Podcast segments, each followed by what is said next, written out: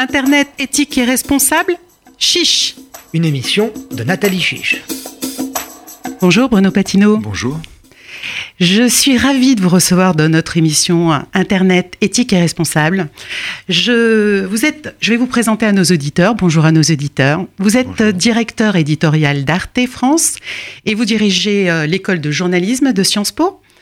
Vous êtes spécialiste des médias et aussi des questions numériques. Vous êtes même l'un des pionniers du numérique d'information et l'auteur du dernier livre La civilisation du poisson rouge, qui est le petit traité sur le marché de l'attention que vous avez publié en avril dernier aux éditions Grasset. Alors, pour commencer à rentrer dans le bain, j'allais dire, du bocal, euh, quelques chiffres que vous citez au tout début de votre livre, euh, de Google, je crois, et qui dit que la durée maximale d'attention d'un poisson rouge est de 8 secondes et que celle de la génération des millénials, qui ceux qui sont nés avec Internet, est de 9 secondes. Alors on comprend bien que ces 9 secondes, c'est le sujet central de votre livre. Pour vous, nous sommes devenus des poissons rouges, enfermés dans le bocal de nos écrans, qui, il est vrai, ne sont jamais totalement euh, éteints. Alors, pouvez-vous nous décrire en quelques mots, c'est quoi cette nouvelle civilisation du poisson rouge? En fait, l'image du, poisson, comme vous l'avez dit très bien, c'est une anecdote qui, m'a été racontée hein, par, des ingénieurs de Google qui ont fait, le calcul. Euh, ce, que, ce que ce livre raconte et essaye d'expliquer, euh, c'est pourquoi on a tous en permanence la nuque baissée vers l'écran de nos portables. Je pense que euh, chacun de vos auditeurs, vos auditrices, chacune de vos auditrices le sait. Euh, nous le vivons chacun d'entre nous. D'abord, moi, j'ai souvent la nuque euh, baissée vers mon portable et on l'a tous. Et donc, le, livre, c'est qu'est-ce qui nous arrive? Et l'image du poisson rouge dans son bocal, comme ça, qui tourne en permanence et, semble découvrir un monde nouveau euh, toutes les 9 secondes, c'est l'image de nous, de chacun d'entre nous, qui sommes en permanence sollicités par notre écran, et même quand c'est plus fort que nous, nous le regardons et nous y répondons. Et donc, effectivement, notre attention, notre capacité d'attention diminue parce que nous sommes en permanence sollicités par des alertes numériques, des messages ou un besoin compulsif d'aller regarder euh, Facebook, Twitter, euh, WhatsApp, Instagram ou autre, même quand nous essayons de faire autre chose. Alors, vous citez, euh, Bruno Patino, une étude qui évalue la cote d'alerte de notre santé mentale à 30 minutes, le temps maximum d'exposition aux écrans. Au-delà, c'est de l'addiction numérique. Alors, vous-même, vous reconnaissez votre euh, addiction. Est-ce que comment soigner cette addiction? Alors en fait, c'est un, c'est, un, là aussi, c'est une étude qui vient d'une université euh, américaine et, qui parlait de l'exposition aux réseaux sociaux, c'est-à-dire de dire à un moment donné, quand on passe plus de 30 minutes par jour sur les réseaux sociaux, quelque chose se passe dans notre cerveau qui fait qu'on réagit pas totalement euh, euh, librement, c'est-à-dire qu'il y a une addiction, une assuétude, comme vous l'avez mentionné, et euh, j'essaie d'expliquer dans le livre, si vous voulez, comment et encore une fois, il ne s'agit pas d'être sur les, sur les théories du complot, mais comment un modèle économique euh, qui euh, existe et qui se rémunère grâce au temps passé sur les réseaux, eh bien, développe des instruments justement pour nous rendre dépendants de ces réseaux. Et donc, de la même façon que des machines à sous dans les casinos rendent dépendants un certain nombre de personnes qui les utilisent, eh bien, ces mécanismes-là, on pourra peut-être les détailler plus tard, qui sont utilisés par les plateformes, visent encore une fois à faire en sorte qu'on peut plus s'en passer, puisqu'au au fond du fond, c'est on peut plus s'en passer. Et pourquoi on peut plus s'en passer? On peut plus s'en passer simplement parce que ces entreprises et ces services font en sorte qu'on ne puisse plus se passer de leurs services. Et elles font en sorte qu'on ne puisse plus se passer de leurs services en utilisant un certain nombre de connaissances qu'elles ont des neurosciences et des sciences euh, des Je vais- ordinateurs. Je vais y venir, je vais y venir. Au cœur de cette addiction, vous dites que euh, notre temps, c'est quand même la principe, c'est notre principale ressource. Et, euh, et vous parlez d'un nouveau capitalisme qui est le marché de l'attention. Pourquoi ce marché de l'attention détruit peu à peu nos repères? En quoi ce marché de l'attention détruit peu à peu nos repères? Alors essayons, essayons de résumer et d'être simple. L'économie de l'attention, en fait, c'est quelque chose qui euh, commence à, se développer et naître avec les médias audiovisuels. C'est simple, hein. euh, quand vous regardez euh, la télévision ou quand vous écoutez la radio, donc quand vous prêtez attention à ce que vous voyez, eh bien, les médias, en tout cas quand ils sont privés, font passer un certain nombre de messages publicitaires et donc vivent grâce à l'attention que vous portez aux messages publicitaires. Mais le numérique amène quelque chose, amène deux choses qui, qui vont, si j'ose dire, un cran, deux crans ou trois crans plus loin. La première, c'est que la capacité qu'on a à capter votre attention, mon attention, l'attention de tout le monde, grâce au, téléphone portable et au smartphone qui est connecté en permanence, hein, eh bien cette capacité-là, elle a plus de limite. Puisque euh, je, moi, je, vous, avez dit que je parlais aussi de mon addiction. Moi, j'ai été atteint pendant très longtemps du syndrome de ce qu'on appelle le veilleur sentinelle, c'est-à-dire celui qui se lève la nuit pour consulter son portable. Ah oui, à ce point alors. À ce point, je pensais que c'était très rare et en fait, ça ne l'est pas. Mhm. Euh, des études, à la fois en France comme aux États-Unis ou ailleurs, montrent que ça atteint euh, un quart en gros des gens qui ont un téléphone portable. On le laisse allumer pas loin, euh, pas loin de son lit et à un moment vous donné. dans votre chambre. Et, et, on le regarde à un moment dans un demi-sommeil et il est en position veille. Je ferme la parenthèse, mais c'est pour montrer, si vous voulez, que cet outil-là qui est connecté en permanence, la connexion permanente, ben, fait que cet outil-là a la capacité d'essayer de vous alerter, de capter votre attention tout le temps. Ça, c'est la première chose, y compris quand vous êtes en train de faire autre chose auquel vous tenez un déjeuner en famille, et j'imagine que des gens qui nous écoutent ici ont déjà vécu euh, un ado eux-mêmes euh, penché sur son smartphone pendant un repas en famille, un moment de couple, un moment, etc., etc. Et la deuxième chose qui est beaucoup plus, euh, qui est beaucoup plus efficace que les médias traditionnels, c'est que les données comportementales, les capacités de profilage, fait qu'on peut coller le mieux possible, non pas à l'attention d'une masse ou d'un groupe de gens un peu indéterminés dont on connaît un peu le comportement, mais à un individu précis dont on connaît euh, les émotions, les ressorts émotionnels hein, et les contextes. Et donc l'addition de ces deux choses, c'est-à-dire une très très grande précision individuelle et une capacité, j'allais dire, sans limite à capter de l'attention, fait que petit à petit la machine s'est emballée et vous avez une très grande concurrence entre les plateformes pour essayer de capter l'attention le plus possible. Et juste 30 secondes encore, c'est comme une mine à ciel ouvert, c'est-à-dire qu'en fin de compte, plus vous captez l'attention des gens, plus c'est difficile de capter leur attention supplémentaire. Donc plus vous utilisez des outils euh, de ce qu'on appelle de hameçonnage, des sollicitations pour euh, en permanence essayer de détourner les gens de ce qu'ils sont en train de faire pour qu'ils viennent chez vous, parce que plus ils passent de temps chez vous, plus vous êtes capable de leur montrer de la publicité qui colle à leurs désirs, et plus et mieux vous gagnez votre vie. Alors, ces plateformes sont des plateformes de services, la plupart du temps, les, les, fameux GAFAM, qui euh, nous vendent euh, leurs services pour nous faire gagner du temps. Est-ce que vous pensez qu'on en gagne ou qu'on en perd finalement? Votre question est le point absolument central du livre. Et c'était en plus, elle n'était pas notée. Et c'est l'idée, et c'est l'idée qui est au cœur. C'est-à-dire que parce que tout ça, encore une fois, n'est pas un complot, n'est pas une vision politique, n'est pas mm. une vision. C'est un mécanisme qui s'y mis en route, même moi je, l'écris à un moment donné sans vraiment l'avoir voulu. Qu'est-ce qui se passe? Vous savez, au début, un concours de circonstances, quand même pas. Non, mais un enchaînement. Un enchaînement. Et un enchaînement assez simple à comprendre. En fait, ce qui se passe, ces sociétés se créent pour rendre service. Mhm. Google, la recherche, Facebook, mettre en, relation des gens les uns avec les autres, euh, d'autres pour partager la connaissance, etc. Et puis, euh, évidemment, ce sont des sociétés euh, commerciales, comme n'importe quelle société commerciale, il faut qu'elles gagnent leur vie. Et à un moment donné, il y a le choix du modèle économique. moi, j'appelle ça l'aiguillage. Dans le livre, on aurait pu imaginer deux types de modèles économiques possibles. L'un, ben, de dire, ben, pour un service, vous allez me payer, vous allez vous abonner 50 centimes par, par mois pour avoir de la recherche. Ou l'autre, qui a été choisi donc par ces plateformes, de dire non, on va rester gratuit, et on va rester gratuit non pas euh, par générosité, mais parce que plus on est gratuit, plus on aura d'utilisateurs. Et donc plus l'efficacité de notre réseau sera grand. Et pour être gratuit, comment vous vous rémunérez dans ces cas-là Par la publicité? Et donc, ce qui a été mis en place, si vous voulez, c'est une sorte d'accord en disant je te fais gagner beaucoup de temps sur la recherche, sur la relation, mise en relation des gens, etc. Mais en échange, je t'en prends un peu pour me rémunérer grâce à la publicité. Et la thèse du livre, c'est que cet échange s'est déséquilibré. C'est aujourd'hui, on nous fait gagner moins de temps qu'on nous en prend.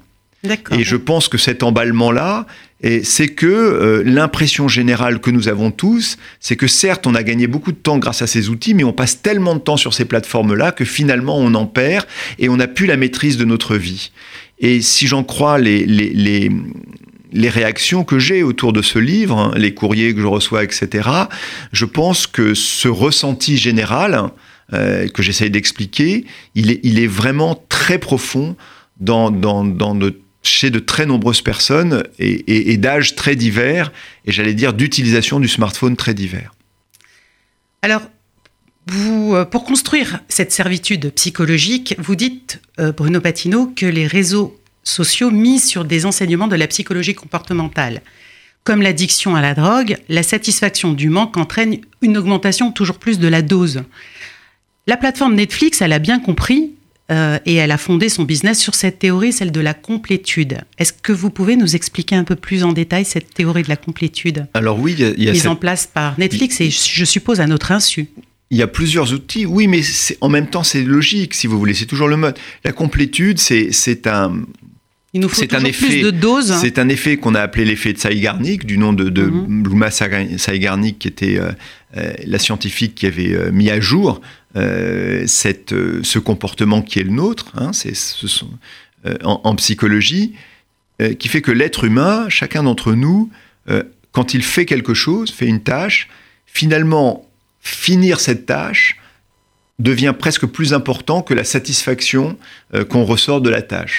Donc vous commencez à faire quelque chose et votre cerveau, notre cerveau est ainsi fait que finalement ce qui nous importe c'est de, d'achever cette tâche, euh, même si au total cette tâche n'est pas très intéressante. Ça fait de nous des homophabères, etc., etc.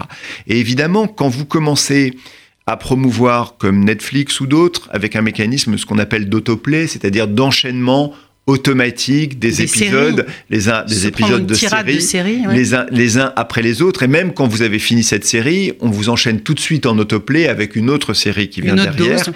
une autre dose, fait qu'à un moment ou un autre, si vous mettez euh, les bons ressorts euh, narratifs à un moment, vous allez avoir envie de finir cette série, même si au total, finalement, euh, vous êtes un peu déçu par la série. Il y a quelque chose qui m'a marqué puisqu'on parle de Netflix ces dernières euh, semaines, c'est leur annonce faite euh, d'abord aux États-Unis, mais la fonctionnalité va venir en France, que d'ailleurs, il permettrait bientôt à chacun d'entre nous de regarder les séries en accéléré. Ah, euh, euh, à 1,5 fois, euh, fois la vitesse normale.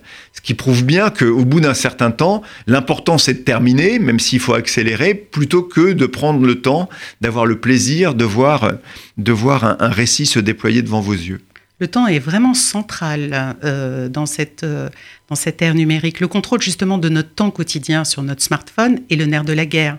Il a doublé, euh, vous dites dans votre livre, entre 2012 et 2016 et il risque encore de doubler donc euh, sur euh, en 2020. 4 heures d'utilisation au Brésil, 3 heures en Chine, 2 heures et demie aux États-Unis, 1 heure 30 en France que je doute. Moi, j'ai par exemple installé une application régulatrice qui est euh, le temps d'écran sur mon smartphone. Est-ce que d'après vous, ça peut limiter l'addiction? Est-ce que ça peut nous aider à limiter ou est-ce que c'est du marketing? Alors d'abord, c'est pas du marketing quand vous vendez des, des téléphones portables. Parce que quand vous vendez un téléphone portable, vous gagnez votre vie, non pas sur le temps passé sur le téléphone portable, mais sur l'outil sur, sur lui-même. Donc il n'est pas illogique qu'un constructeur comme Apple par exemple, mais j'imagine que Samsung fait la même chose, mais, mais euh, ait cette application à un moment donné, euh, euh, temps passé sur l'écran, et, et, juste, moi aussi je doute beaucoup de l'1h32 parce que j'ai entendu euh, sur une autre radio un, reportage autour du, livre dont, on parle aujourd'hui euh, dans un lycée où, euh, où le journaliste regardait avec, avec des élèves de terminale leur temps passé sur écran grâce à ces applications et on était toujours au-delà de 5 heures par jour. Mais, mais, mais je pense, pour répondre à votre question, que la prise de conscience du temps qu'on passe est évidemment euh, une nécessité, mais que par ailleurs, l'autodiscipline ne suffit pas. On est dans un mécanisme un peu addictif, comme je l'ai dit, un et que peu. donc s'il y a non, totalement, et que s'il n'y a pas une prise en charge à un moment donné collective de ce mécanisme-là, alors l'autodiscipline ne suffira pas. C'est-à-dire qu'il faudra qu'à un moment donné, j'allais dire culturellement, tous ensemble, en famille, ailleurs, dans le travail, on s'impose nous, nous, nous ensemble, des lieux de déconnexion et des moments de déconnexion. Je pense surtout aux enfants qui peuvent avoir des, des euh, approcher, enfin, devenir autiste avec cette euh, addiction, non? Donc oui, c'est-à-dire, moi, aux enfants, mais même aux adultes, je pense. Donc, il faudra des lieux et des moments de déconnexion, et que par ailleurs, sur ces, sur ces, comment dire, sociétés, plateformes ou autres qui vivent grâce à notre temps d'attention, il faudra avoir des règles de limitation, à un moment donné, de dire, bah, au-delà de tant d'heures par jour, vous devez envoyer, vous devez euh, mettre votre utilisateur en veille ou d'une façon ou d'une autre comme ça. C'est-à-dire qu'il faudra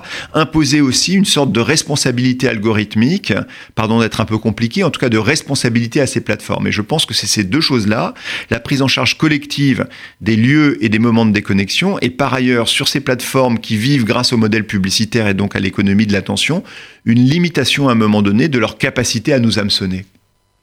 Alors il y a tout juste 30 ans, Tim Berners-Lee inventait le web hein, qui, euh, permettait qui nous permet de surfer sur Internet. Il le voulait libre, ouvert et décentralisé. Aujourd'hui, ce même Internet, il a été capté par euh, les fameux GAFAM dont on parle depuis tout à l'heure. Pensez-vous qu'il soit encore possible euh, pour vous de renouer avec cette utopie première ou alors est-ce trop tard? D'abord, un, il est jamais trop tard. ça, vraiment jamais. Et puis deux, ce que, j'essaye de dire aussi et d'écrire dans le livre, c'est qu'encore une fois, euh, ces sociétés qui vivent grâce à ce modèle publicitaire et, au fait de nous capter notre attention et de nous rendre dépendants de leurs services, elles représentent, à l'aune du web, très peu de sociétés. Mais à l'aune du temps qu'on passe euh, en connexion 85, 90, 95% de notre temps. Donc si vous voulez même, il y a une asymétrie entre ce qu'est l'univers numérique dans sa globalité, avec des tas de, de, de, de lieux non-profit, euh, des autres endroits, du partage de la connaissance, de l'information. Donc tous ces lieux qui sont encore en résonance avec, avec les utopies premières du web, d'intelligence collective, d'économie du partage, de mise en relation euh, de la connaissance, de l'information, de la sagesse, euh, de mouvements de mobilisation sociale, d'entraide, etc. Tout ça existe, mais c'est comme si, j'allais dire, ces 90% du territoire étaient d'une certaine façon devenus invisibles à nos yeux parce que euh, se présentent en permanence devant nos cerveaux ces grandes sociétés qui nous captent tout ce temps-là. Donc, oui, Tim Berners-Lee aujourd'hui fait partie des gens qui disent euh, le web a trahi ses ambitions premières. En tout cas, ces sociétés-là, sans doute, sont sorties euh, euh, de l'utopie première du web que je continue de partager. Mais je pense qu'on est dans un moment de paroxysme, c'est-à-dire je pense qu'on est dans le moment où justement cette prise de conscience générale va faire en sorte que collectivement d'un côté et par ailleurs par des règles négociées assez durement avec ces plateformes-là, on va réduire leur capacité à capter notre attention. Et donc, on va retrouver cette euh, possibilité de mise en relation euh, des intelligences et, des, euh, et des sensibilités des différentes personnes qui sont sur le réseau. Voilà une note bien positive. Depuis octobre dernier, la loi sur les droits voisins prévoit une rémunération des éditeurs de presse par ces, par ces plateformes comme Google ou Facebook en échange de l'indexation de leurs articles Bien sûr, ces géants, pour l'instant, refusent de payer. Alors, vous avez été rapporteur en 2008 euh, sur cette question du droit d'auteur à l'ère numérique. Selon vous, faut-il changer le statut de ces, de ces plateformes, qui refusent d'être aussi considérées comme des médias, ou faut-il encore améliorer la loi? Alors là, ça, nous prendrait des heures d'en parler. Mais nous avons peu de temps. voilà, mais donc essayons juste de mettre ça en perspective que ce soit par la loi d'un côté, par les discussions, par la co-régulation, qu'est-ce qu'on est, les plateformes, comme les États, comme les utilisateurs, qu'est-ce qu'on est en, train d'essayer de faire tous, de trouver ce que sont ces nouvelles sociétés. Un bon équilibre aussi. Pas seulement un bon équilibre, c'est-à-dire que moi je suis absolument persuadé, si vous voulez, que le statut de ces plateformes, ce ne sont pas des médias, mais ce ne sont pas non plus des plateformes neutres. C'est quelque chose de nouveau qui implique à la fois de la responsabilité, ce qu'elles ont essayé de fuir à un moment donné. Et cette responsabilité, elle est à la fois évidemment politique au sens noble du terme, c'est-à-dire oui, les effets que je produis euh, sur la société et l'espace public, j'en suis responsable et j'en suis co-responsable. Donc comment on inscrit ça dans la loi, dans les règles générales d'usage et euh, et même dans les conceptions philosophiques de ce que c'est, mais une responsabilité économique aussi. Et, la responsabilité économique, évidemment, c'est que je vis par la mise en relation euh, de contenu, euh, par la mise en relation euh, de données, par la mise en relation de toutes choses. Et, cette mise en, cette mise en relation-là ne signifie pas ou ne doit pas signifier une prédation et une captation. Donc responsabilité politique et responsabilité économique, ce sont les choses en ce moment qui sont, qui sont que, sur lesquelles tout le monde travaille pour que ça devienne effectivement équilibré et qu'on passe pas par un monde qui soit totalement euh, déséquilibré d'un point de vue de l'espace public et du point de vue euh, du modèle économique des droits d'auteur. Donc la loi sur les droits d'auteur participe à ce concours-là. La dernière chose qu'on est en train d'essayer de trouver en ce moment pour ces sociétés-là, c'est leur propre gouvernance. Elles ne peuvent pas faire comme si elles n'avaient pas tout cet impact-là sur nos vies et nos économies sachant qu'elles n'ont même pas la même culture, puisque c'est souvent, elles sont souvent de culture américaine. Et donc, euh, il y a cette, euh, aussi cette euh, différence de culture, puisque vous parliez de philosophie, d'approche philosophique, on n'a pas tout à fait les mêmes valeurs. Non, mais c'est ça qui rend la question passionnante. Les mêmes valeurs, je ne sais pas si on n'a pas les mêmes valeurs, mais on n'est pas, soumis, on n'est pas soumis au même cadre juridique. En Europe, on a. et, et, et, mais croire qu'aux États-Unis, le monde des médias ou le monde de la culture soit totalement dérégulé est une illusion totale. c'est un monde très très fortement régulé avec un très grand nombre de règles. Alors les règles ne sont pas toujours les mêmes. On parle toujours du premier amendement qui n'est pas la même chose que la liberté d'expression en France. Toutes, toutes ces choses-là on tâtonne, mais encore une fois, euh, je pense et, et, je pense pas du tout que ça se fait de façon automatique, soyons clairs. Je crois pas du tout à l'autodiscipline euh, et, et, à la à l'autorégulation, comme on, on dit. On n'est pas dans le monde des bisounours. Non, on est dans le monde d'une de, de, de, de, discussion euh, et de combat et de lutte pour définir tout ça. C'est-à-dire comment ces plateformes-là euh, doivent être comptables, responsables de leur impact sociopolitique et de leur impact économique. Alors, depuis l'avènement des réseaux sociaux, la légitimité de la presse est attaquée et la défiance s'est installée envers les médias euh, traditionnels. La presse française s'est même retrouvée ubérisée par les réseaux sociaux avec l'apparition des fake news. Pensez-vous que la nouvelle loi contre la manipulation de l'information, qui est en application, peut aider les médias classiques à combattre ces fake news ou est-ce perdu d'avance? Euh, dans le livre, je prends pas cette approche-là. Mais moi, je... Oui, oui, j'entends, mais je vais, je vais vous répondre et je vais vous répondre un peu euh, exprès, non, pas pour fuir votre question, mais pour la recentrer telle qu'elle enfin, de, mon point de vue en tout cas. Euh, dans ces réseaux sociaux-là, ma conviction profonde, ce que j'essaie de démontrer, c'est que ces réseaux ne sont pas neutres, c'est-à-dire qu'ils ne sont pas le miroir de la société française. Bien sûr. Et non, non, la façon dont ils ordonnancent dont ils ordonnent, dont ils accélèrent les messages, dépend de l'efficacité économique de ces messages. Donc un message outrancier qui va capter votre attention, on y revient toujours, de façon plus forte qu'une information, va être favorisé par ces réseaux, non pas du tout pour des raisons, euh, pour des raisons euh, idéologiques euh, ou politiques, mais simplement pour des raisons de structuration économique. Ce qui me fait dire, ce qui me fait écrire que c'est peut-être utile d'essayer de de, de, de, de, réguler sur ces réseaux qui sont les gens qui partagent? Est-ce qu'il y a effectivement euh, euh, des groupuscules de désinformation sans doute? Est-ce que bon, c'est peut-être c'est utile de savoir qui, c'est utile de savoir quoi? Les choses, mais, mais, mais, les lois existent déjà sur euh, l'appel à la haine, ou, etc. Mais c'est surtout très important de savoir comment ces choses-là sont partagées. Et donc, je, moi, je crois, euh, je, je, crois que le cœur de la régulation à venir, en tout cas ce à quoi je crois moi, c'est ce qu'on appelle la responsabilité algorithmique, c'est-à-dire non pas la transparence, mais l'étude et la mise en responsabilité de ces accélérations. Le problème, me semble-t-il, sur les réseaux sociaux, ça n'est pas tant le fait qu'existent des fausses nouvelles ou des rumeurs, ça existe au bistrot du coin, c'est ce fait que ces fausses nouvelles et ces rumeurs soient accélérées brutalement et fortement par la structure économique de ces réseaux et donc soit, si, si on ose dire, avec un volume et une visibilité plus forte que les autres messages.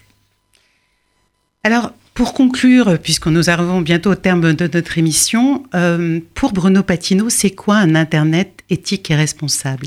Eh bien justement, c'est l'Internet euh, tel qu'il s'est imaginé dans les débuts, libertaire. tel qu'on l'a rêvé. Non, pas libertaire, parce que la grande erreur des libertaires, c'est de penser que ça se ferait tout seul. Et c'est donc retrouver l'idéal du départ, mais sans doute en voyant bien que c'est une construction collective et non pas une... Euh, une, une, construction automatique de la technologie. La technologie ne produit rien en soi-même, l'économie s'y invite, et donc faut réinviter à un moment donné euh, l'éthique et la responsabilité justement pour, en, pour construire ce nouvel outil-là. Moi, je suis assez optimiste euh, en ce qui se concerne. L'Internet a 30 ans, c'est rien du tout. Euh, 30 ans après l'invention de l'imprimerie, c'était les libelles, c'était les pamphlets, c'était tout ce qu'on veut. Euh, ça a été très très bien étudié, et puis petit à petit, ça s'est structuré et ça a donné in fine le monde des lumières. Eh bien, il faut qu'on construise ça. Je vous remercie Bruno Patino. Merci à vous.